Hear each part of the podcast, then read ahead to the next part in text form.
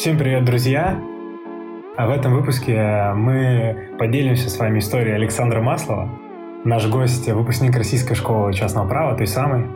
Вот, победитель конкурса «Кондиция Юрис», победитель Олимпиады «Высшая проба» и просто прекрасный человек.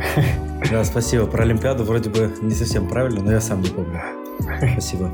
Помимо карьерного пути, поговорим также о сфере гражданского права, осветим плюсы и минусы данного направления. Ты сказал про Олимпиаду. Давай тогда сделаем так. Ты можешь э, сам представиться, рассказать. Э, я думаю, будет всем интересно. Там, может быть, где работаешь, как, какие бакалавриат, магистратуру закончил. Там про Олимпиаду просто вроде я видел что-то, что ты побеждал в какой-то Вышкинской. Ну, может быть. Может быть, да, я плохо помню. Э, всем привет, меня правда зовут Александр. Я, правда, закончил юрфак, бакалавриат юрфака Питерской вышки и магистратуру Российской школы частного права. Э, ну, я не знаю, я, я бы, наверное, как-то на вопросы лучше бы поотвечал, и сейчас какие-то совсем базовые вещи бы сказал. Работаю в экс-BCLP команде, которая сегодня называется Alumni Partners в банковской и финансовой практике.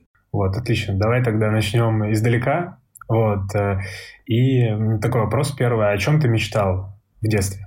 Не обязательно связано со своей нынешней деятельностью, но, может быть, вот есть какие-то у тебя э, истории про то, о чем ты думал в детстве, и, может быть, расскажешь, кем хотел стать?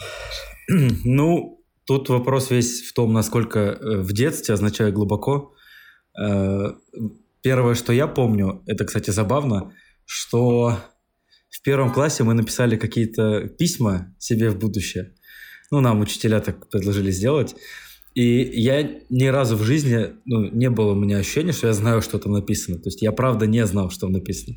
И в 11 классе, когда нам вернули эти письма, э, выяснилось, что я хотел стать юристом в первом классе. Э, проблема только в том заключается, что я нарисовал там где-то уголовный кодекс какой-то, а не гражданский.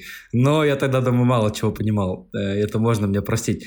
Но вот выяснилось, что я каким-то образом хотел э, в первом классе стать юристом. Потом, ну, где-то класса до восьмого, до девятого вопрос не стоял остро, и все, наверное, наслаждаются жизнью в это время. Я как-то об этом не думал. А в девятом классе и восьмом захотел стать врачом и даже сдавал по химии или по биологии, не помню, э, ГИА. Это то, что в девятом классе сдается. Э, но быстро передумал, э, пошел в гуманитарный класс в десятый. И, в общем-то, выбор ну, юриста, ну, по сути, случайным образом произошел. То есть это просто какие-то базовые есть профессии, которые принимают условную общагу, русский язык, э, историю, может быть. И из них право выглядит, наверное, лучше всех. Вот. Но получается так, что юристом э, на юрфак я поступил, по сути, случайно, но, как ни странно, в первом классе я именно этого хотел. Так что, может быть, э, можно сказать, что моя мечта сбылась. Но насколько можно судить? А вот э, про, по поводу поступления, э, как-то юрфак вышки питерской ты сразу рассматривал? Или вот, как мы выяснили, все, кто здесь находится, они, они выбрали случайно абсолютно. Кто-то и в последний день, да. А ты как? А, абсолютно случайно. Я хотел учиться в Питере. Это, ну, единственный какой-то понятный был критерий – это учиться в Петербурге. А, что, где, как, не было понятно. И я не супер классно сдал ЕГЭ. Э, у меня было за 4 экзамена 333 балла. 333. Это не супер классно. И про вышку вообще, ну, это немножко стыдно, конечно, звучит, но я узнал про вышку в э, рекламе на эскалаторе на метро Невский проспект, на станции метро Невский проспект. Я подумал, что это такое? Погуглил, э, показалось, что это нормальное. Э, ну, в Москве это точно что-то нормальное, ну, значит, и здесь должно быть. И закинул на юрфак э, питерской вышки документы. И да, случайно абсолютно, по сути, оказался там. Понятно. А вот еще бы, если возвращаешь в школу, у меня вопрос про книгу или фильм, или, может быть, иное какое-то событие, которое именно повлияло. Ты вот сказал, что доктором, врачом хотел стать потом резко как-то юристом, но вроде это случайно. Но, может быть, есть что-то, что на тебя повлияло? А, что-то я сомневаюсь, что что-то есть такое. Что что-то есть такое, что повлияло на мой выбор профессии. Ну, может быть, родители? Нет? Вот как-то относились к этому? Ну, Ну, родители, родителям, конечно, больше нравился юрфак, чем что-то другое, но давления какого-то не было в этой связи. А, понятно. А может быть, любимый фильм есть со школьного времени? А, надо ограничить теми, которые я в школе посмотрел и мне нравились. Или, ну, можешь или любые вообще... назвать, которые тебе понравились. Может быть, э, тройку таких. Слушайте, ну, со школьного времени э, у меня, наверное, вот за 11 лет школы у меня, наверное, есть любимый фильм, и это «Семь» Дэвида Финчера э, с Брэдом Питтом, Морганом Фриманом и, самое главное, Кевином Спейси в роли, ну, не буду говорить кого, чтобы, чтобы без спойлеров. Но это как бы с точки зрения просто какой-то абстрактной любви к искусству, это классно. У меня были сложные отношения с бойцовским клубом, но, наверное, тоже хорошо. Наверное, тоже хорошо. А так, ну, тройку сложно, конечно, составлять. Э, есть, конечно, что-то, что, что сейчас, ну, как-то вспоминается с, с теплыми чувствами. Э, но вот я не уверен, что смогу поделить на школьное, не школьное. Ну тогда, или вот мы все тут обсуждаем, Елена в том числе, хочет учить язык.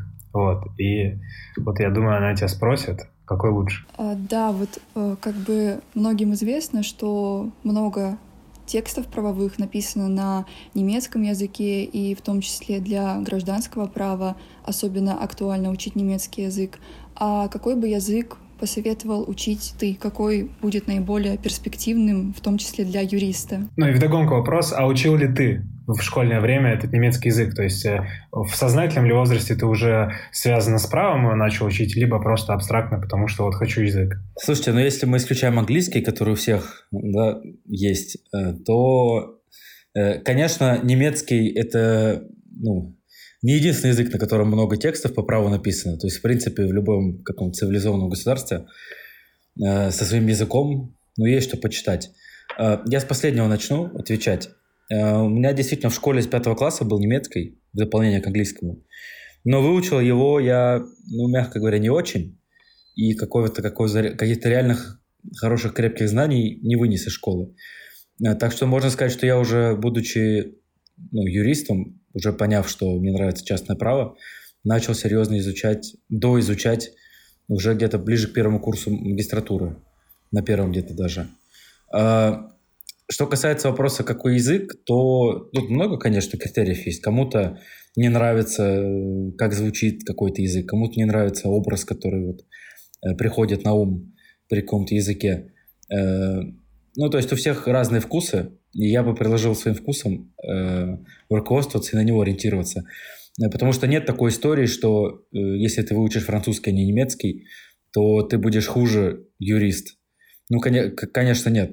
Да, и сразу, конечно, надо сказать, что для работы, ну, по крайней мере, по моему опыту, по опыту людей, ну, достаточно многих, кого я знаю, второй язык совершенно не нужен, э, и все абсолютно спокойно и всегда общаются на английском, и Конечно, решение учить второй язык э, не работой, по общему правилу, наверное, должно быть продиктовано, а желанием почитать какую-то более развитую литературу, более качественную. Э, ну, только если речь не идет о релокации в Германию, да, или там, или попытках э, поехать учиться во Францию или работать в, в Италию и так далее. То есть для практического, конечно, права это не очень нужно, для академического очень нужно. И тут нет каких-то предпочтений. Единственное, конечно, если вы э, хотите написать диссертацию по, я не знаю, теории волеизъявления сделки какой-нибудь, ну, наверное, мало продуктивно будет что-то по-французски читать об этом. Я думаю, что-то можно найти, но маловероятно. То есть э, критерия два получается. Это ваш вкус, какое-то общее ощущение, то нравится, вам не нравится культура, страна. Э, и второй критерий – это насколько ваши ожидания найти что-то по праву могут удовлетворяться этой страной. Понятно. А вот э, мы разговаривали про первый класс, и вроде как э, еще в первом классе ты думал о юристе, но, может быть, не осознавала в полной мере. А когда вот э, уже в сознательном возрасте, после окончания школы, пришло вот понимание, что это то, чему ты будешь посвящать свою жизнь? На самом деле не так быстро это произошло. Это произошло, я четко... Э, есть два момента, которые у меня вот... Я могу назвать в таком качестве.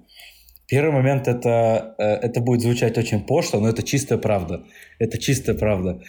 Э, это на середине второго курса мы сдали экзамены там, по всем основным областям права и по гражданскому праву, которые я как-то не очень все еще понял. И э, ну, все, наверное, знают, вот эти вот фантомные боли после сессий, особенно в питерской вышке. Э, и как-то на этих фантомных болях я э, сдал все экзамены э, в декабре. И в январе понял, что мне нечего делать. А, ну, поскольку как бы человеческий мозг слишком хорошо работает по сравнению там, с другими животными, с другими даже органами человека, то вот эти вот э, возникает ощущение, что надо что-то еще сделать, что что-то недоделано, что что-то как-то где-то надо. И э, я купил книжку э, Покровского э, «Основные проблемы гражданского права» и прочитал ее там за пару дней и восхитился. Полный восторг это был. Я примерно понял, что мне это нравится. Просто многие говорят про эту книгу, про основные проблемы гражданского права. И у меня тоже так вышло. Это вот та книга, которая меня в первую, в первый какой-то раз подтолкнула к гражданскому праву. А второй, ну, это если говорить про специальность, конкретно про гражданское право. А потом э, какое-то ощущение от того, что... Ну, ощущение профессии, ощущение того, что это какое-то хорошее дело, важное, а, пришло на моем первом месте работы. Это было где-то в мае второго курса. Это было не очень, не очень интересное место, такое, я бы даже сказал, со знаком минус. Э, но там ну, мне пришлось поработать над таким очень э, э, личным делом, над э, ситуацией со смертью родственника. И, ну, в общем, там была очень такая животрепещущая, леденящая кровь ситуация, когда я, мне в голову пришла мысль, вот зачем нужен юрист, чтобы как-то пытаться э, привести реальность к норме, к праву. Вот. Но, впрочем, я тогда же и понял, что я никогда не смогу работать вот по таким поручениям, с физическими лицами, вот по таким вопросам. Но мне вот пришло какое-то ощущение от того, что вообще значит наша профессия. Вот. Так, ну вот есть такие два, два момента, да. Ну и, наверное, вот второе, э, про вторую ситуацию, которую сказал, наверное, тогда вот такое сознание пришло, что и уголовное право точно это не про тебя, а про то, что это, наверное, такое тяжело эмоционально. Ну, Пожалуй, да. Э, про уголовное право, конечно, у меня вообще есть большие вопросы. Я реально вот до сих пор не понимаю, что значит юридическая работа в уголовном праве. Не потому, что ее там ну, нет в теории, а потому что, конечно, организация нашей уголовной юстиции очень много вопросов вызывает. И я вот ну, не знаю, как можно э, пытаться заниматься правом вот в таких условиях. И очень уважаю таких людей, кстати. Очень уважаю. А было ли тебе тяжело вообще на бакалавриате? Вот ты уже шутил про фантомные боли. Я думаю, все, кто понял, тот понял. Вот. Было ли тебе тяжело? И с точки зрения экзаменов, и с точки зрения курсовых можешь вот рассказать, на какие темы ты брал, с кем писал? Слушайте, ну я бы сначала абстрактно ответил на вопрос. Мне, я не могу сказать, что мне было тяжело. Но тут у меня ну, достаточно простой фактор, облегчающий был. У меня не было стремления получить красный диплом, получить все пятерки. Э, то есть на какой-то предмет, который мне не интересен, я на него, может быть, ни разу не сходил и получил там свою какую-то несчастную тройку. Вот. Э, то есть в этом плане мне было достаточно легко. Э, выделяя время на то, что мне нравится, получая от этого удовольствие, сдавать, что мне нравится – и кое-как сдавать то, что мне не нравится. Так что мне не показалось, что было сложно. Плюс все-таки, все-таки формат бакалавриата, э, я вот не уверен, это формат бакалавриата или формат питерской вышки. Кажется, что все-таки формат бакалавриата, хотя есть некоторые сомнения, э, подразумевает все-таки не такой сложный процесс. То есть все-таки это не чтение большой литературы к экзамену с э, открытым обсуждением, когда ты сдаешь экзамен. А все-таки это какие-то билеты, учебники э, и достаточно простые вопросы, хотя и, может быть, противные какие-то, которые не нравятся, но они все есть в учебнике. Так что, ну, с точки зрения substance, это не очень сложное упражнение. Э, прочитать учебник и ответить его же. Так что не могу сказать, что мне было сложно. Но это, в общем, не, не отменяет, конечно, фантомных болей, потому что это все равно много э, экзаменов, это все равно много чтение, пусть там чтение не самого качественного чего-то, но э, это все равно чтение. Так что в целом нормально. А курсовые, я уже даже, э, мне понадобилась минутка, чтобы вспомнить. На первом курсе я писал какую-то странную... А, да, я писал курсовую по теории государственного права, про источники права. Ну, такая достаточно скучная работа вышла, переписанные какие-то российские книжки. На втором курсе, как внезапно, я писал э, курсовую по административному праву, потому что выбирали как раз до Нового года темы, а я еще не понял, что у меня вообще как, и мне понравилось то, как видит предмет преподаватель, и тема такая, э, конституционно-правовые такие вот оттенки в административном производстве. Ну, тут тоже, наверное, неплохо. Э, на третьем курсе я писал курсовую у э, Всеволода Владимировича Байбака про исковую давность. Э, сейчас, читая эту, эту курсовую, я склоняюсь к тому, что это не очень хороший труд, но тогда все прошло хорошо. И дипломная работа была у Данила Олеговича Тузова про конверсию сделки. Ну, не могу сказать, что у меня какие-то вспоминаются проблемы на каждом из этапов, кроме классических, что ничего не начато еще, а хотя должно быть. Да, ну то есть это какие-то стандартные проблемы процесса, но не, но, но не существа. По существу как бы не могу каких-то проблем вспомнить. А вот э, говоря о любви к гражданскому праву, мало кто знает, в том числе я недавно узнала, что на самом деле одним из отцов-основателей клуба цивилистики питерской вышки являешься ты. Как вообще появилась такая идея? Что тебя вдохновило? Слушайте, ну я сразу должен сказать, что какой-то в каком-то виде клуб цивилистики э, существовал уже когда я учился. Там, но там речь идет о глубине не больше двух до лет вот, выпускников. То есть э, до меня была э, Радима Финдиева, э, старостой, ну, некоего вот какого-то кружка. И тогда казалось, что на, вот, где-то на моем третьем курсе казалось, что что-то начинается. Что что-то начинается. Но прошло одно заседание, и э, все закончилось. Это ничья вина. Ну ладно, об этом мы, наверное, поговорим. Чья вина вообще может быть во всем этом. Э, но это, по крайней мере, точно не вина Радимы. И еще был было несколько ребят, которые были постарше родимы, и они тоже пытались что-то сделать, но тоже как-то не пошло. Ну, чего говорить, э, даже когда я пытался что-то сделать, это тоже не очень пошло. Все-таки. И э, я вот снимаю ответственность и с родимы, и с ребят до них, и с себя тоже хочу снять эту ответственность. То есть э, все, кто реально хотел сделать какие-то кружки, э, они все, я вам точно говорю, любили частное право и хотели сделать что-то интересное, смотрели на лучших, скажем так, но по разным причинам не вышло. А, идея-то это пришла очень просто. Во-первых, потому что я видел уже какой-то, какие-то попытки это сделать, и моя попытка не первая, конечно. И, ну да, во-первых, были какие-то попытки, во-вторых, все-таки э, в формате бакалавриата, мне кажется, студентам ну, вот я не хочу говорить таким, как я, но таким, как я, я имею в виду, кто понял, что не нравится уголовка, ставьте 3, кто понял, что не нравится там еще что-то, ставьте 3. Э, вот такому студенту, как я, которому все не нравится, кроме частного права, получается, что особо как-то нечего делать в университете. И э, это попытка занять время больше частным правом. Это, ну, это попытка поставить все на зеро, или все на, на гражданское право, и грех просто не стараться больше времени посвящать, если можно. Тем более, что речь идет о приглашении каких-то людей, которые больше знают, могут чего-то интересное рассказать. Ну, то есть идея, она вполне просто объясняется. А, ну и плюс, конечно, было на кого посмотреть, было и есть. А, ну, кто не в вышке делает что-то подобное. И, конечно, ну, хотелось э, верить, что Э, мы можем не хуже. Хотелось верить, конечно.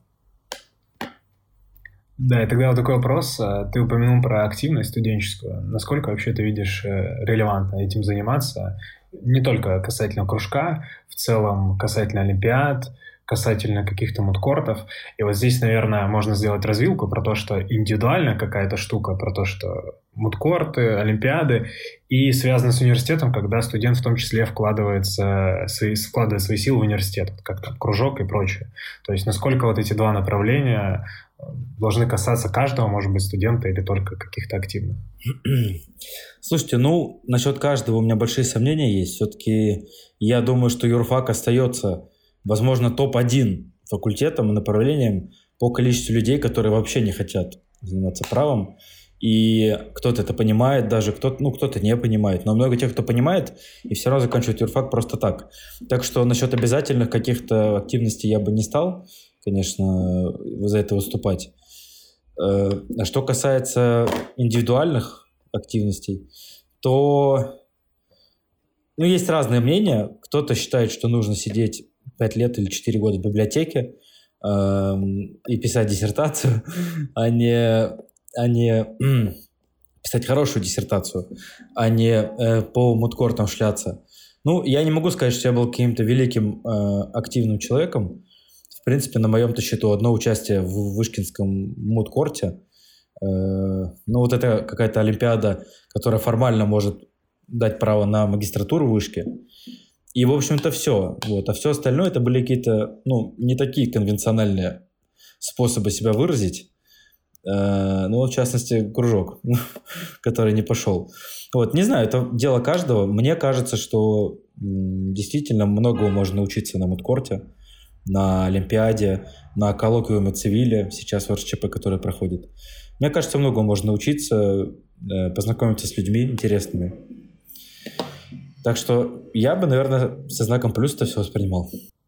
То есть ты тут про совет спросить, то есть ты советуешь всем молодым э, больше участвовать в этом, или все-таки выбрать для себя вот эту развилку, писать, сидеть в библиотеке диссертацию или заниматься активностью? Знаете, у меня есть сомнение в том, что вообще э, рабочий вариант сидеть в библиотеке и писать э, диссертацию. Ну, то есть у этого есть какой-то предел. Это во-первых. А во-вторых, ну, все-таки на третьем курсе, ну, настолько ли качественно ты улучшишь свой, э, свою курсовую работу, если потратишь время, ну, какое-то, не на библиотеку, а на мудкорт? Ну, я не знаю. Мне кажется, что нет такой потери качества. И все же зависит тоже от того, что человек хочет сделать. То есть какую-нибудь, даже одну и ту же тему курсовой можно написать разными способами. Можно написать э, в таком более раскованном стиле, что ли. Э, и такими как бы широкими мазками творческую работу написать. А можно создать э, какой-то труд с э, чуть ли не библи... библиографией всего написанного на всех языках. Ну, то есть это просто разные подходы, и они оба, наверное, имеют право на существование. Но в одном из этих подходов с мудкортами, с активностями нет конфликта. То есть это совмещение, а не противоречие. И я еще хотела уточнить, вот участие в мудкортах и конкурсах — это скорее активность, деятельность для себя, или же это будет как-то полезно при приеме на работу, это а, будет являться преимуществом при включении, допустим, положения в резюме, что ты тот участник мудкорта, участник конкурса. Дает ли это какое-то преимущество? Э, ну, знаете, по моему опыту и по моим ощущениям, э, это никакого значения не имеет прямого. То есть нет такого, что ты выиграл какой-нибудь конкурс, и, и, и тебя без вопросов там куда-то берут. Э, тем более, что часто большие, ну, скажем так, или долго практикующие люди, ну, не все, скажем так, сохраняют уважение к академической части э, нашей профессии. Так что я бы сказал, что прямого эффекта это никакого не имеет, но есть несколько важных исключений. Э, первое исключение, что есть эффект косвенный. В чем он заключается? В том, что ты знаешь теперь каких-то людей, с которыми встретился на мудкорте, и вы с ними что-то обсудили. Э, тебе стали известны какие-то проблемы, которых ты не знал, и теперь ты их почитал, как-то обсудил и так далее это какой-то нетворкинг и так далее. То есть, в принципе, от этого все равно есть какой-то положительный эффект в развитии как профессионала человека. А, второе исключение – это некоторые судебные фирмы, которые, ну, как-то начинают быть связанными с какими-то конкурсами И вот прямо приходят, судят люди из этих фирм э, эти конкурсы, и вот они конкретно на эти конкурсы обращают внимание и ну, прямо говорят, соответственно, о каких-то преимуществах, если они есть. Э, то есть э, второе исключение – это когда какая-то фирма прямо заинтересована в том, чтобы прийти послушать людей на этот конкурс. И третье исключение – это все-таки в традиции некоторых э, международных юрфирм, ну, которых сейчас нет, но традиции все еще есть. Э, в традиции некоторых фирм все еще э, есть вот этот подход э, к, к э, кандидатам на младшие должности, согласно которому желательно, чтобы этот кандидат нигде не работал, продемонстрировал GPA 5.0, продемонстрировал какое-то портфолио. Ну, то есть речь идет о э, способе отбора не по опыту на самой младшей позиции и не по там, каким-то еще достижениям практическим, а вот по перформансу академическому. Есть такие фирмы, до сих пор они э, в своих объявлениях просят... Они, конечно, не говорят, что лучше бы, чтобы человек нигде не работал, э, но вот есть такой акцент на вот портфолио, на индивидуальное достижение. Но это вот традиция некоторых фирм, некоторых команд, э, которые еще есть. Э, вот это третье важное исключение. Может быть, набралось слишком, может быть, слишком много исключений набралось, я не знаю, но, но вот так. Ну, я думаю, слушателям понятно. Вот здесь ты упомянул про таких вот такие фирмы, которые оценивают э, средний балл. Упомянул, что ты пробовал работать на втором курсе в рамках практики, возможно. И вот здесь э, у меня такой сначала общий, потом более узкий вопросы про то, что как вот вообще ты считаешь, были ли какие-то у тебя ошибки на бакалавриате, которые бы ты сейчас изменил, чтобы улучшить себя в будущем? Вот. И что ты советуешь молодым э, специалистам, которые на бакалавриате сейчас и, может быть, на магистратуре, э, тратить ли время на работу или сконцентрироваться на учебе. То есть сейчас, э, я думаю, как раз вот это такая панацея. Я замечаю среди коллег, младших коллег, в том числе все рвутся уже со второго курса тратить кучу времени на работу и считают, что это выставляет это как Э, ну, выставляет себя в, в таком ключе, что вот я уже работаю, я такой вот, можно сказать, в кавычках крутой. Вот как ты считаешь, должна ли работать такая логика? Ну, э, действительно, если так ставить вопрос, то я, наверное, ошибался в бакалавриате. Э, я бы начал с языков. Хотелось бы, конечно, пораньше начать его учить. Второй. Сейчас можно было бы уже третий начать да, учить. Э, так что это да, какая-то первая ошибка, которую я бы посоветовал не совершать. Если есть понимание у студента, что хочется что-то писать, что-то читать и как-то академическую сторону тоже двигаться, то, конечно, хорошо бы выучить второй язык. А, каких-то глобальных ошибок я не думаю, что я совершал. Конечно, если ну, не принимать внимание вот этот вопрос работы. Действительно, я вот абсолютно точно так же, как ты, Миша, сейчас объяснил, э, пытался быть крутым и думал, что это круто, э, на втором курсе пойти работать. В итоге не думаю, что это мне каких-то больших э, преимуществ принесло. Не знаю даже с чего начать. Но с одной стороны, есть риск, если идти работать рано, есть риск э, не закрепить какую-то базу, э, какой-то фундамент э, частно-правовой. Я тут за частное право только э, отвечаю. И остаться с проблемой с белыми пятнами, остаться с непониманием каких-то вещей. Но я, кстати, вижу периодически подобные случаи, когда люди слишком много, э, скажем так, времени посвятили работе на ранних этапах и слишком мало времени посвятили учебе. И это, ну, обычно ни к чему хорошему не приводит. А с другой стороны, я вспоминаю свою ситуацию и понимаю, что, в принципе, какой-то баланс э, не сорваться в Э, очень много работы у меня всегда удавалось сохранить. И, в принципе, я оставался вот в рамках своей идеи, что я не хожу на какие-то предметы, и мне интересно получаю тройки. Но э, на гражданское право я трачу ну, очень много времени. То есть, в принципе, э, мне вот удалось этим подходом и поработать, и э, ну, остаться с какими-то знаниями после бакалавриата. Э, и что-то еще хотел сказать на этот счет, но про магистратуру там был вопрос и про совет. Э, Все-таки, может быть, какой-то универсальный есть совет, который ты можешь дать всем, кто будет слушать. Ну, это учить языки, если интересно, что-то писать или читать.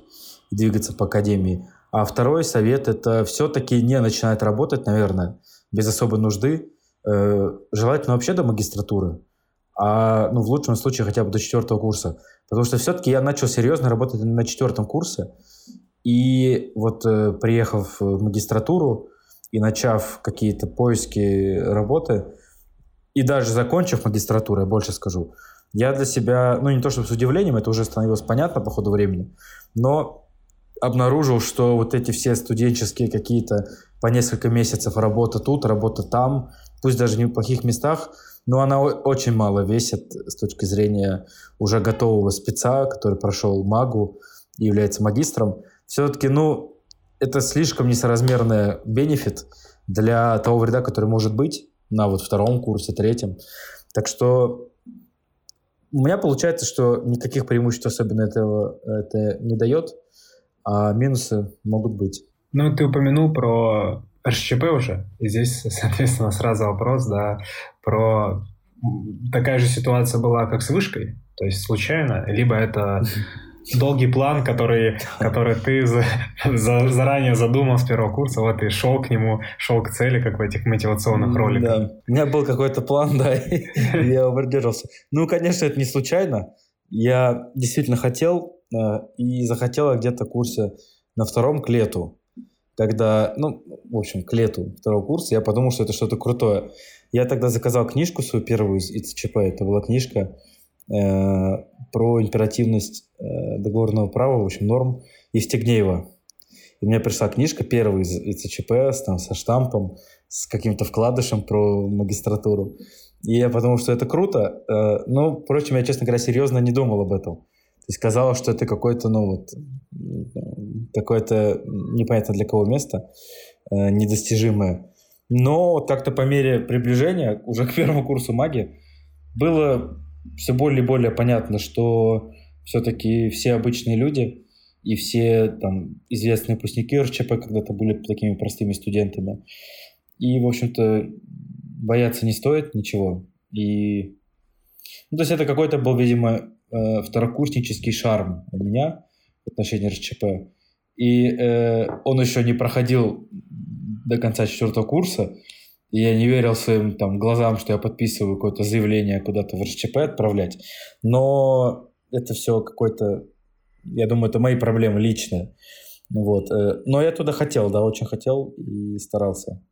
Старался ну, а готовился ты специально Э, к поступлению, или все-таки это как с помощью накопленных знаний у тебя получилось, и, возможно, расскажешь какие-то моменты поступления интересные, если они были?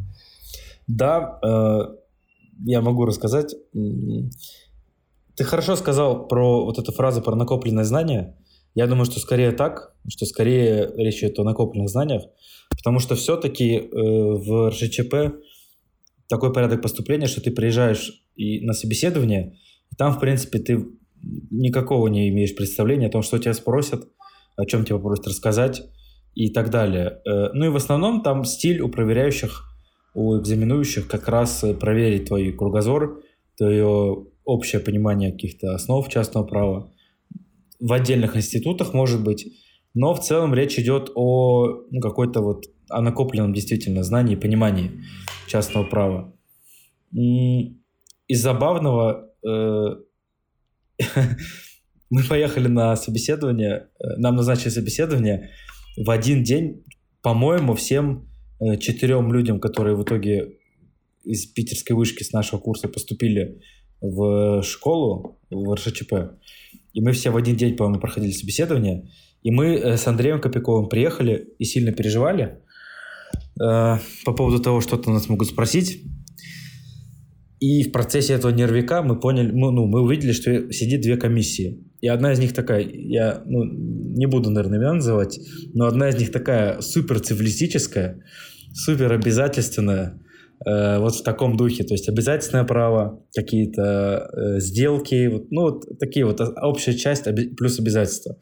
И хотелось, конечно, туда. И там задавали, ну, какие-то понятные вопросы, э, да, э, иногда сложные, но понятные. И очень хотелось туда. А в другой комиссии э, вся, 100% людей комиссии, кроме одного, занимались либо IP, либо МЧП. это была полностью IP-шная, МЧП-шная комиссия. И все, кто оттуда выходил, всех спрашивали IP и МЧП. Я ни того, ни другого не знал э, абсолютно, когда э, ехал вступать. Но выяснилось, что вот в этой IP-шной, МЧП-шной э, комиссии один человек, который не является представителем ни того, ни другого, это тот, кто читал и проверял мой реферат. Э, и меня определили в эту комиссию, вот в эту э, комиссию с IP МЧП. И слава богу, э, собеседование мое там прошло, ну, сколько там, может быть, всего 20 с чем-то минут идет собеседование. И из них 15 мы обсуждали с моим проверяющим реферат мой, и мы общались на тему сделок, недействительности и тому подобное. И это спасло, в общем-то, меня от всех вопросов.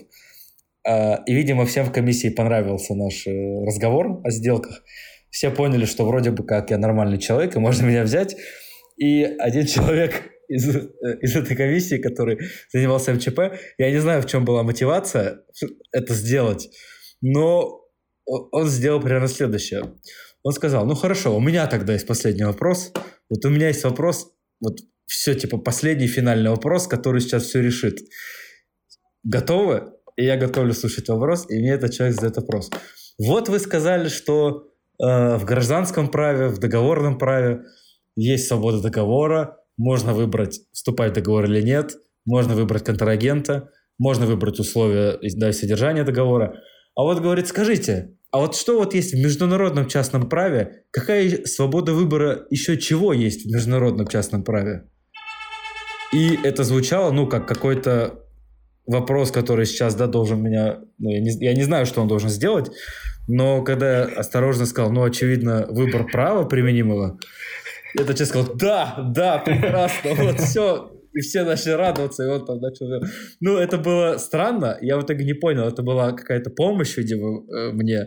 Такой простой вопрос какой-то задать, или, или, или я не знаю, что это было, но вот это, это было странно.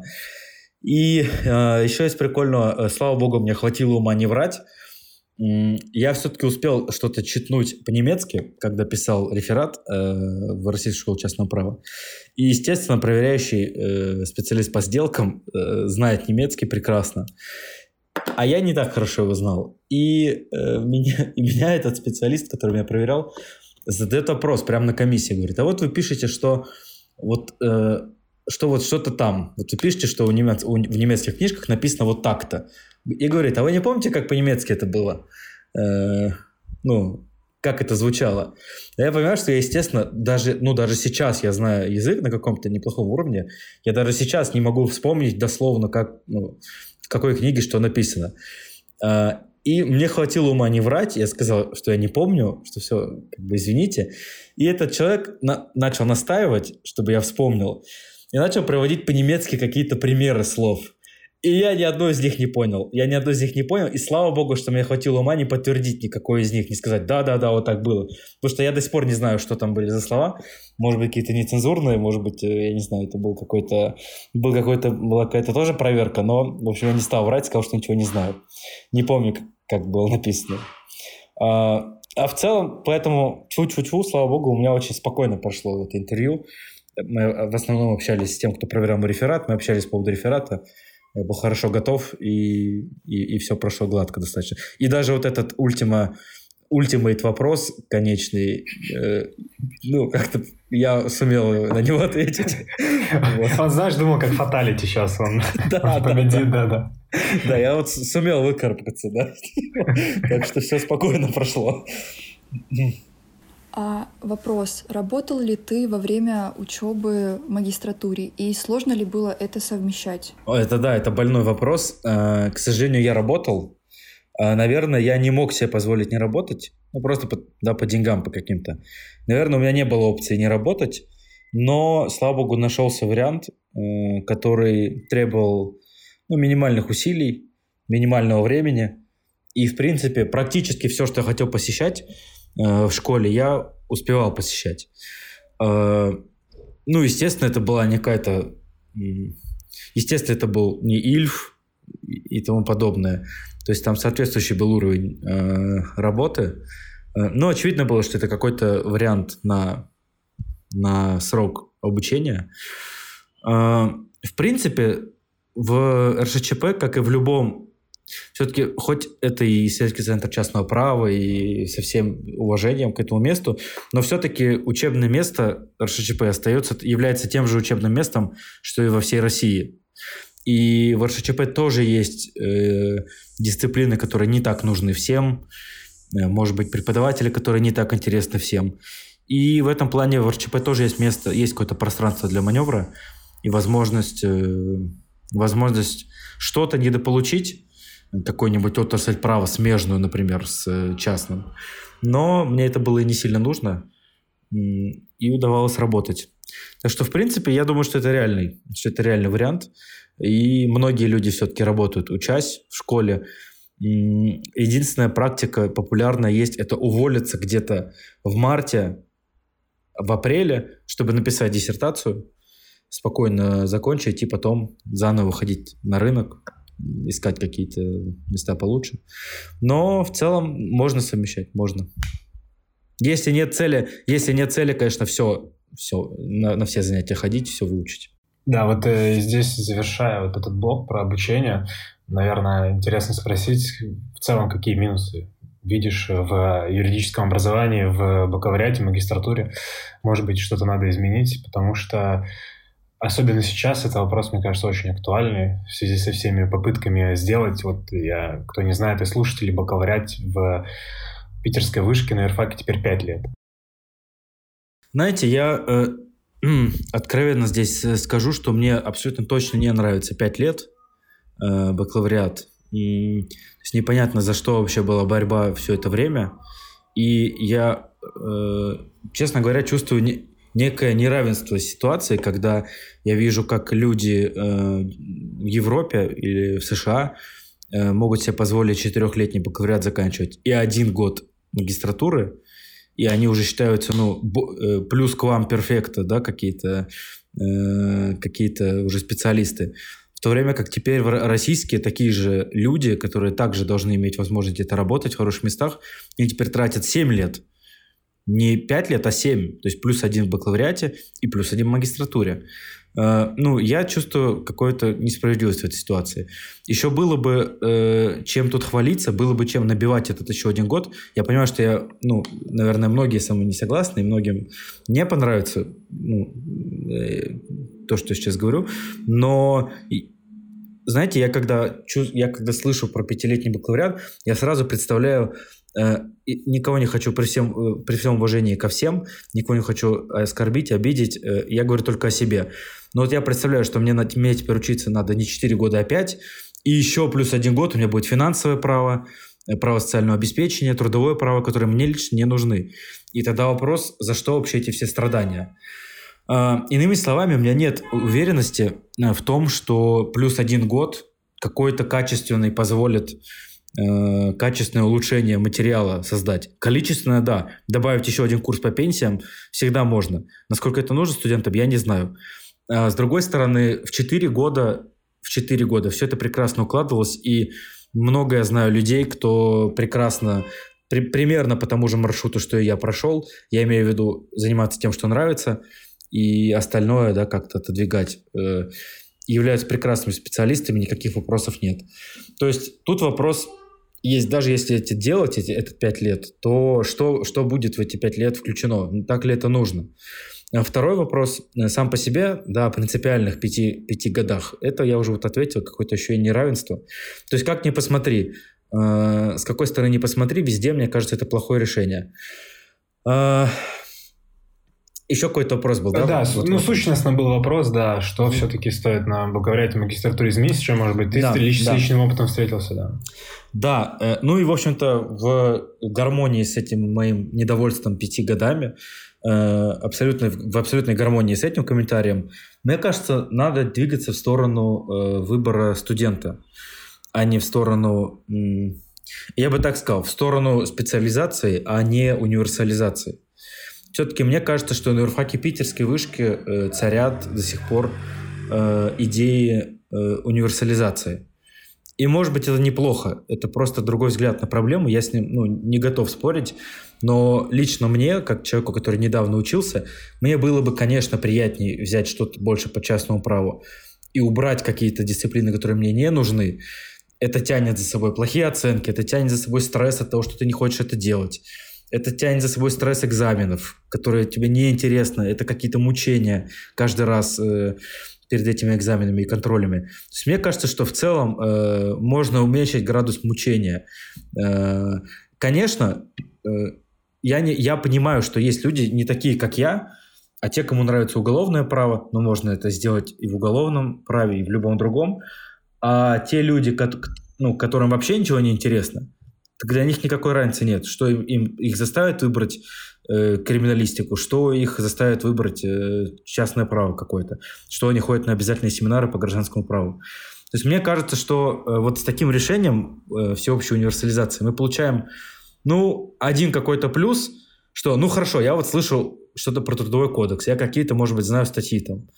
Но вот этот один плюс какой-то эфемерный и очень много страдания для людей, которые, ну, которые примерно понимают, чего они хотят.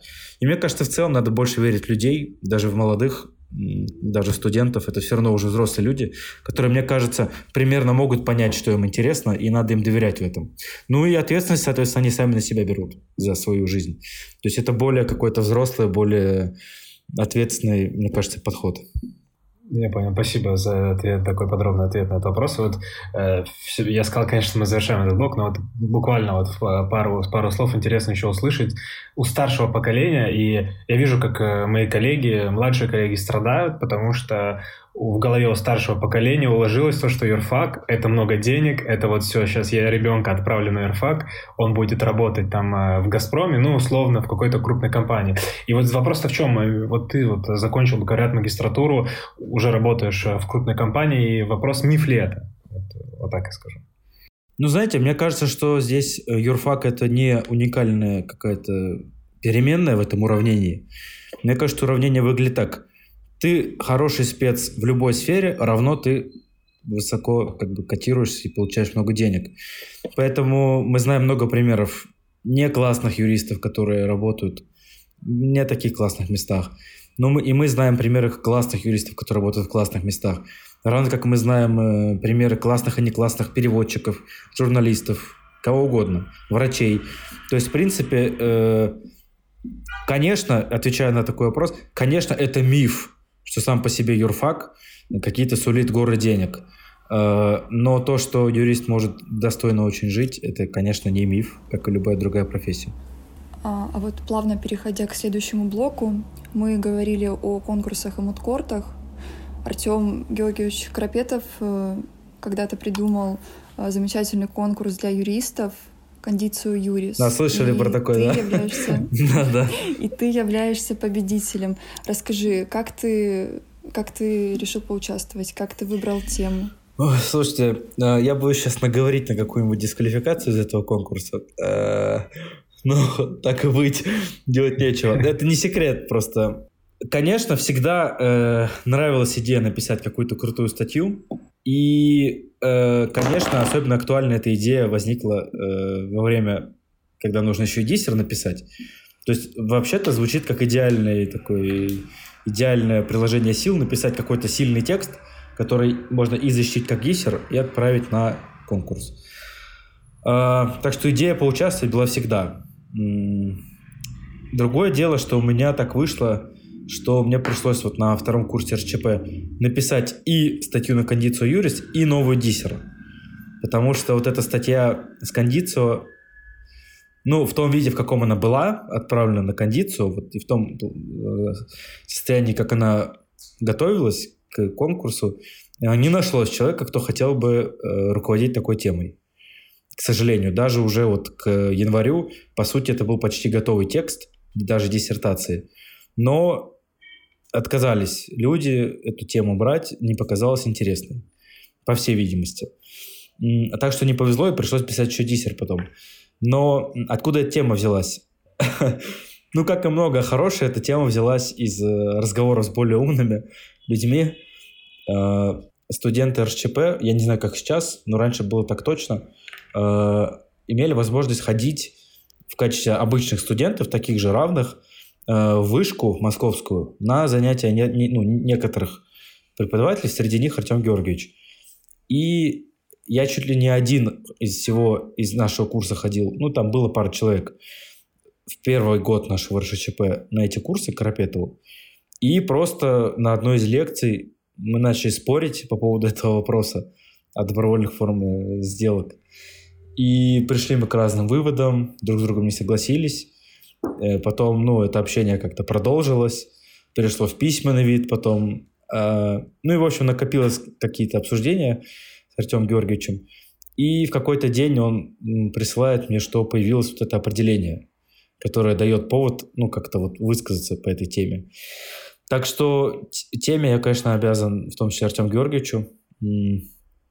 Он не читал мою статью э, до того, как я ее отправил. Э, или читал, но какие-то там, ну, какие-то другие пометки. И мы с ним это долго обсуждали. И когда, ну, мы эту тему долго с ним обсуждали, и когда я ему, э, когда я отправлял на конкурс статью, я спросил у него разрешения, спросил, могу ли я это отправить, ну, будет ли это все окей. Я исхожу из того, что он не оценивал эту работу, потому что он сказал, да, хорошо, отправляйте, я буду знать, что это ваша статья. Э, и, ну, я исхожу из того, что он и никому это не раскрывал, и не э, оценивал сам. А, потому что я с некоторыми арбитрами общался еще до ну, подведения результатов, и никто действительно не знал автора этой статьи, вот, насколько мне говорили эти арбитры. Так что я здесь, ну, на, надеюсь просто на порядочность. И у меня нет сомнений в ней. В этой ну да, вот независимые, сейчас я скажу, что на, мы обсуждаем эту статью. Я, во-первых, всем ее категорически советую прочитать. Спасибо. Спасибо. Да, да. И вот мы ее обсуждаем э, в том числе с Андреем Анатольевичем Павловым. И Андрей Анатольевич Павлов подтверждает, что да, он до того момента, как э, не объявили результаты, не знал, чья это работа, да.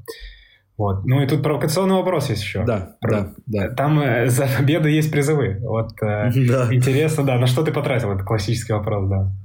Эм, ни на что какое-то, ни, ни на что конкретное я не потратил всю сумму, нет такого, э, чтобы я на что-то, на все что-то купил.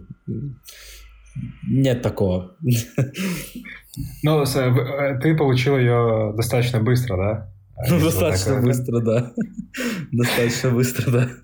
Вот, а ты рассказал забавную историю по поводу кондиции US. Есть, может быть, еще какие-то интересные, то, чего мы не знаем, чего не знают слушатели вокруг этого конкурса?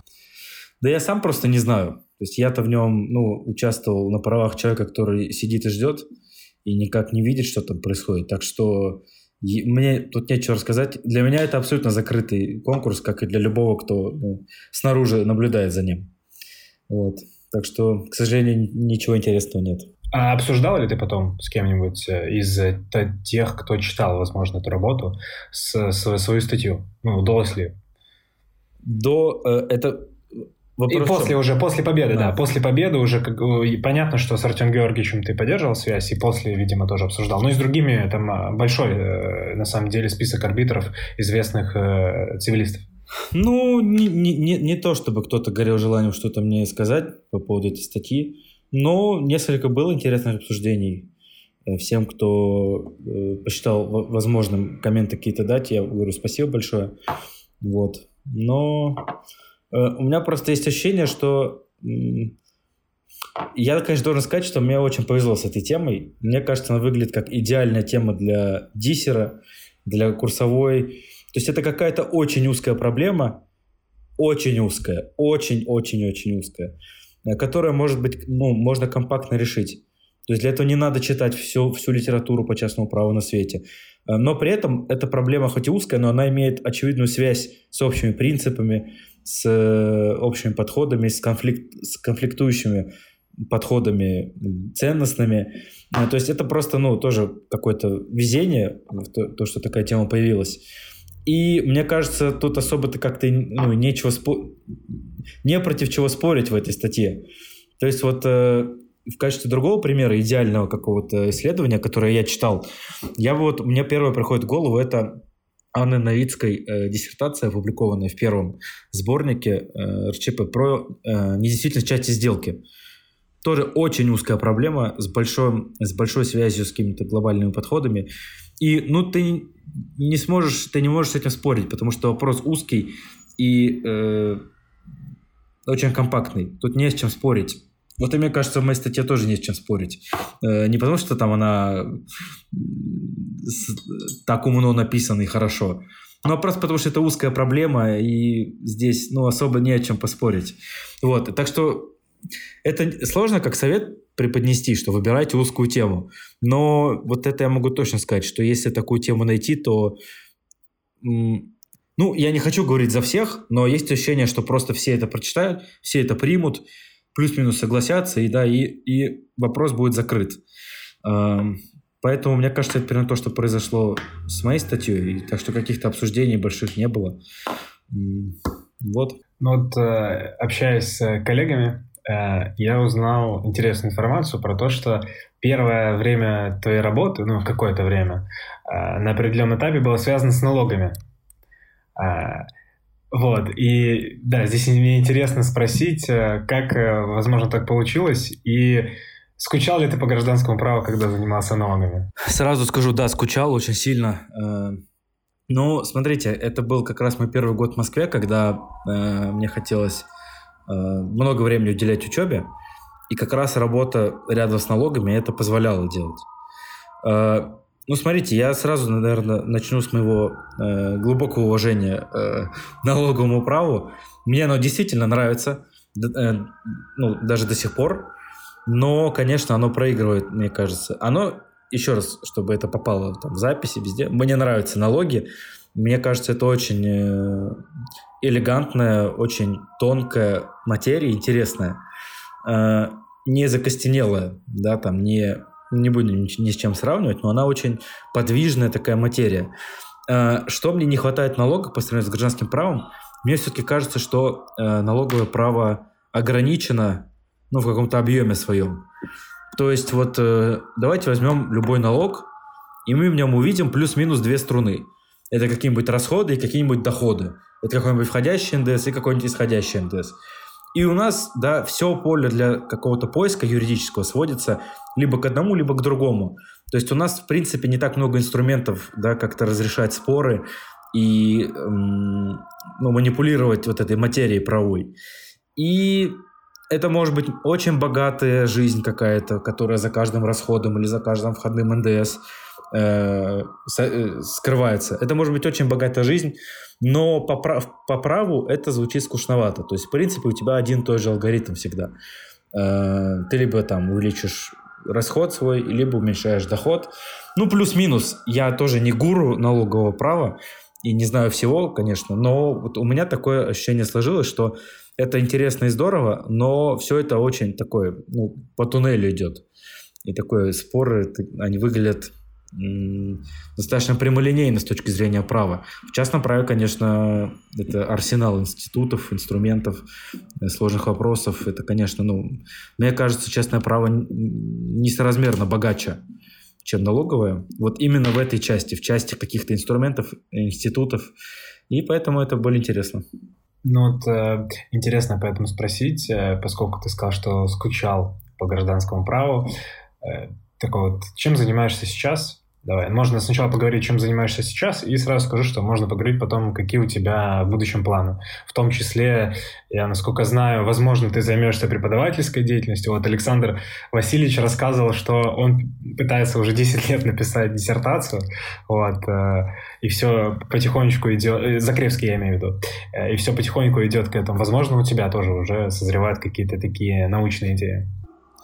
Слушайте, ну, конечно, э, до февраля 2022 года много было планов, хотелось и диссертацию написать, но в последнее время горизонт, конечно, планирования уменьшился, скукожился до какой-то точки. Так что сейчас, ну, нечего мне сказать на этот счет. Есть какие-то у меня интересы, о чем хотелось бы написать. Что-то сейчас вот... Э, сейчас выйдет, кстати говоря, в ноябрьском вебе э, мой перевод решения Верховного суда ФРГ по вопросу ответственности сертификатора. То есть это вот вылитый Магадан-тест, прям вот вылитый, вот очень интересное э, решение, советую прочитать. Вот, э, не буду спойлерить. Выйдет сборник, э, наконец, с нашими диссерами. Очень скоро, я надеюсь, уже верстка была. Ну, есть какие-то еще темы, которые мне интересно было бы развить, но пока Пока как-то есть только желание отдышаться. понять вообще, что, что происходит. Э, и все это пока на паузе. А, так что, по сути, только работа осталась с какими-то, с какими-то, ну, с какими-то, насколько позволительно, вкраплениями чего-то академического. Хотя мне хотелось бы. Мне хотелось бы и диссертацию защитить, и преподавать, но пока не очень понятно, как это, как это сделать. Ну, это вот про, план, про планы мы поговорили, а вот если есть возможность, опять же, э, тебе рассказать, э, с чем связана твоя деятельность, э, чем ты занимаешься сейчас, возможно, это разрешение споров, возможно, иная какая-то работа, и нравится ли она тебе? Да, я работаю в банковской практике, Люмни Partners, как уже говорил, банковская и финансовая. Мы занимаемся сделками, ну, на самом деле это от каких-то как кажется, элементарных сделок, типа кредита займа и обеспечения, и заканчивая какими-то сложными вещами с ценными бумагами, с, с разными ценными бумагами, скажем так.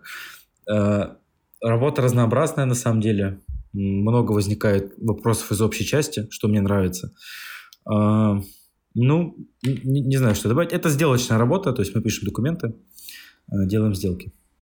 Ну и, возможно, здесь такой провокационный вопрос. Я знаю э, про преподавательство и диссертацию мы спросили, а и про собственный бизнес. Тут нельзя не спросить. Э, мечтал ли ты когда-либо, и, возможно, какая-то цель у тебя в будущем есть, что-то свое сделать? Потому что, ну, ты знаешь, что многие, кто вот э, учится, в основном все говорят, вот сейчас я закончу бакалавриат, там открою свой адвокатский кабинет, захвачу мир. Слушайте, ну, так и было у меня с двумя моими ближайшими однокурсниками, даже одногруппниками. Э, всю жизнь, в общем-то, со второго курса была мечта э, создать свою юрфирму. Ну, понятно, что не сразу после выпуска, но спустя какое-то время. Э, в принципе, сейчас, наверное, духу уже даже от этой мысли ни у кого из нас нет. Ни следа не осталось. Ну, потому что, знаете, достаточно быстро становится понятно, что нужно достаточно большой путь пройти. Э, чтобы иметь вообще понимание, как работает бизнес, юридически в том числе, и самому многие вещи научиться делать. Так что, я думаю, в ближайшее время нет. Когда-нибудь может быть, когда-нибудь может быть. Ну, в последнее время я думаю о том, что это, к слову, про бизнес, не про мой какой-то бизнес там юридический, а в целом. В последнее время мне кажется, что вот примерно как я э, определял Э, различия между налоговым правом и гражданским, у меня в последнее время беспокоит вопрос вообще права. И я начал э, себя ловить на мысли, что право, как бы мы его не понимали, как бы мы там его не видели, как, как дисциплину, как практику, но это все равно что-то, что всегда направлено назад, то есть на ретро какую-то спекцию. То есть э, и твоя задача как юриста и мне кажется, это правильный подход, вот, который я сейчас объясню, подход к праву. Э, вот когда мы обсуждаем всякие цифровые права или что угодно еще, или какие-то, ну, много чего появляется в современном мире. Э, вот как говорил Дмитрий Владимирович Дождев, э, юриспруденция – это очень древняя наука, которая научилась на очень многие вопросы отвечать. И поэтому задача юриста, как мне кажется, когда появляется что-то новое или неизвестное – не с нуля, да, какой-то Сью Генерис придумать для этого что-то, а понять, на что это похоже и урегулировать таким же образом, потому что это справедливо, потому что в этом основа справедливости, равному за равное, равным э, каким-то обстоятельствам равная квалификация. И это в любом случае взгляд назад. То есть, а что мы уже знаем, да, о каких-то, о каких-то феноменах, о каких-то ситуациях, э, и мы все равно вот это новое подтягиваем под, под что-то уже известное. То есть, как ни крути, получится, что э, вроде как право всегда направлено куда-то назад. И я вот начал себя ловить на мысли, что, э, наверное, вот право это то, что подтягивает назад всегда тянет, а экономика и какие-то и какой-то какие-то финансы, какой-то бизнес это то, что идет вперед, наоборот. Э, и я еще каким-то выводом не пришел по результатам этой мысли, но мне на последнее время кажется все больше и больше э, справедливой. Так что, может быть, какой-то бизнес и неплохо было бы иметь. Или понять экономику хотя бы, я не знаю. Вот. А мы говорили про изъяны юридического образования в России, говорили, что ты в том числе хочешь быть преподавателем. Может быть, ты со своей стороны как-то хотел бы э, привнести что-то новое, может быть, методику преподавания? Ну, да, я, конечно, хотел бы преподавать, но э, мне кажется, что плюс-минус тот формат, который существовал, по крайней мере, вот, может быть, в прошлом году, позапрошлом, на семинарах некоторых преподавателей по гражданскому праву в питерской вышке, мне кажется, он правильным, и я бы, э, в принципе, не отступал от него. Я думаю, что нет смысла э, вести речь о каком-то э, домашнем чтении на 500 страниц до семинара. Э, то есть в, в текущих каких-то э, реалиях того, как выглядит юрфак, я думаю, что особенно каких-то нет причин отступать от вот этой модели, что семинар – это э, какое-то решение задач, может быть, с небольшой лекцией, с небольшим диалогом Э, преподавателя и студента. Вот на бакалавриате, мне кажется, нет большой нужды от этого отступать. Ну, а ни о чем большем, да, как бы мне пока не приходится думать. Так что, так что я бы, наверное, оставил все как есть примерно. Ну и а, ты рассказывал про то, что тебе нравится из фильмов, книг в школьное время, да, что тебе нравится сейчас, возможно, ты чем-то вдохновляешь, вдохновляешь, у тебя есть какие-то книги там, по праву, фильмы какие-то, которые ты смотришь. Слушайте, э, есть на самом деле несколько таких фильмов, которые я пересматриваю, я даже не, несколько пересмотрел вот сейчас за осень. А книга, к сожалению, знаете, тут такая проблема, я за 4 года э, бакалавриата не притронулся ни к одной художественной книге. А, наверное, у многих такая есть проблема, но у меня она еще и развелась э, в то, что я начал думать, а зачем вообще нужны художественные книги? Зачем вообще их читать? Как бы? Ну, что это за ерунда какая-то, да, вот читать художественные книги. Э, но в какой-то момент э, мне в руки попала книга, которую я читал в школе как раз, и я ее перечитал э, в самом конце, а, в начале магистратуры, и я, вот, как и в первый раз, я был в полном восторге. Прочитал я очень быстро. И... В общем, эта книга всегда мне поднимает настроение э, в тяжелые какие-то моменты. Я ее готов посоветовать. Это «Похождение бравого солдата Швейка», писателя чешского известного Ярослава Гашика. Это прекрасное, прекрасное произведение, которое вот, э, э, как говорится, и смех, и слезы. Вот, там про Первую мировую войну речь идет. И, конечно, но это очень глубокое произведение. Очень глубокое и при этом очень смешное. Я его однозначно могу советовать. И на втором курсе магистратуры я прочитал э, «Детей Арбата» э, Рыбакова, по-моему, Андрей Рыбаков. Я вот не уверен, как его зовут, автора. Но тоже такая известная достаточно книга про сталинское время. Но сейчас, наверное, не время читать такие книжки. Вот. Э, ее не могу советовать. Хотя мне понравилось. Ну, в общем, Швейк — это просто прекрасно. Это, наверное, лучшее, что я читал из художественной литературы. Мне нравился на первых курсах где-то, э, ну, на первом курсе, до того, как э, уже юридическая книга, юридическая литература, господи, не могу время согласовать, юридическая литература стала заполнять все. Мне нравился Кавка. Мне кажется, это очень тоже близкое к юристам чтение, очень близкое. Хотя и очень архетипическое такое, вот оно везде очень похоже, все его произведения плюс-минус. Но юристу они должны быть очень понятны, эти произведения. Я бы их тоже посоветовал прочитать. Из фильмов, э, ну это сложный вопрос. Я вот буквально, буквально пару дней назад пересмотрел два сезона Mindhunter а, это «Охотник за разумом», э, сериал Netflix про то, как ФБР в США появлялся, развивалась бихевиористика и развивался вот подход к вычислению серийных убийц. Очень интересно. Ну, такое вот слоу-бернеру, можно сказать. А в последнее время я пересмотрел «Нефть» Пола Томаса Андерсона. «There will be blood». Прекрасное, тоже великое кино. Ну, я могу долго говорить, просто вот меня больше всего из всех форм искусства именно кино трогает. Так что тут ну, долго можно это обсуждать. В принципе, я бы, ну, не знаю, все, что выходит на какой-то номинацию Оскара, я бы советовал смотреть. Я в восторге был от «Земли кочевников», которая вот в том году э, номинировалась на Оскар. Очень классное кино. Ну, в общем, я не знаю, надо на какой-то вопрос, видимо, здесь отвечать, а я как-то... Да не, на самом деле, я думаю, слушатели поймут. Вот, кстати, про «Землю кочевников» достаточно спорные отзывы у этого произведения. А, да, да, кстати, да, да, действительно, я даже, у меня даже есть эксперимент социальный, я э, разных людей спрашиваю, как им «Земля кочевников». И кто-то восхищается, а кто-то говорит, непонятно. Ну, у меня есть теория, почему так, э, но она, конечно, такая, э, может быть, не здесь место ее озвучивать. Вот. Но я не думаю, что имеет место какая-то какой-то вы не поняли, да, вот вы, вы, вы идиоты. Вот. Я думаю, что у всех есть, конечно.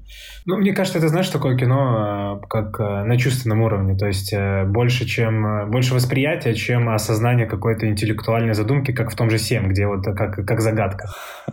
Ну вот, кстати, в «Земле кочевников» я вижу посыл. Я вижу вот этот интеллектуальный месседж. Хотя он не такой, конечно, сложный, но... Ну и проговорили про книги, и там э, я спрашивал еще про правые книги. И вот, возможно, посоветуешь еще. Как раз когда станешь преподавателем, все уже их прочитают, э, наши слушатели. Какие вот must-have, вот какие обязательно надо книги прочитать? Слушайте, я могу сказать, э, тут вы хорошо попали в вопрос, потому что я уже думал об этом много раз. И я могу абсолютно точно сказать, что я, как юрист, вырос на монографии Данила Легочетузова про действительно сделок. Вот я могу просто, ну, действительно так сказать, что я как юрист вырос на этой книге. Она для меня очень много значит, и она куда, ну, она гораздо глубже, чем просто вопрос недействительности. Это действительно, ну, по-моему, возможно, лучшая монография, которую я вот могу вспомнить из прочитанных. Так что это первый э, какой-то must-have. Второй must-have, э, ну, это, наверное, не must-have, тут уже более специальная литература, хотя из мастхэвов, ну, может быть, э, основные эти, начало, основные проблемы гражданского права Покровского, может быть, окей. Но если из чего-то более предметного, то это сравнительное частное право Цвайгерта и Кётца. Ну, тоже вот это такой must-have, который ты м, прочитываешь, и это с тобой навсегда остается прочитанное. Вот это, наверное, самое ценное в, в юридической литературе, когда ты не информацию получаешь, а знания, которые с тобой э, навсегда. Ну вот, наверное, вот, вот, вот эти две. Плюс мне очень нравится книжка Егора Ченковой с комментарием Ширвинта про представительство. Очень ну, прекрасно вообще для, для людей, кто в первый раз там слышит про представительство. Это самое то.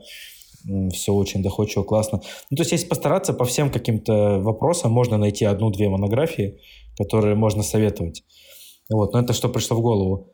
А из э, из э, каких-то очень специ- специфичных вещей.